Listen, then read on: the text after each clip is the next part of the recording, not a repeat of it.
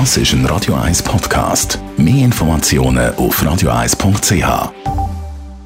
1. Unterstützt vom Kopfwehzentrum Irlande Zürich. www.kopfwww.ch also Glücksspiel haben ja definitiv ein Suchtpotenzial und das ist natürlich vor allem aus finanzieller Sicht dann auch ein grosses Problem, kann zu einem Problem werden.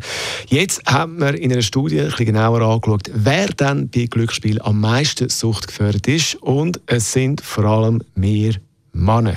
Jawohl, speziell Online-Glücksspiele sind ein Risiko.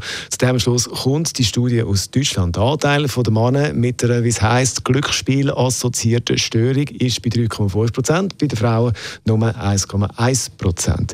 Ja, wie merkt man, dass man so eine Störung hat? Da gibt es verschiedene Aspekte. Das Verheimlichen vom Glücksspielen, Entzugserscheinungen, mehr Spielen, um Verluste auszugleichen oder das Weiterspielen trotz negativen Folgen. Also wenn ihr da etwas davon merkt, oh oh, Vorsicht.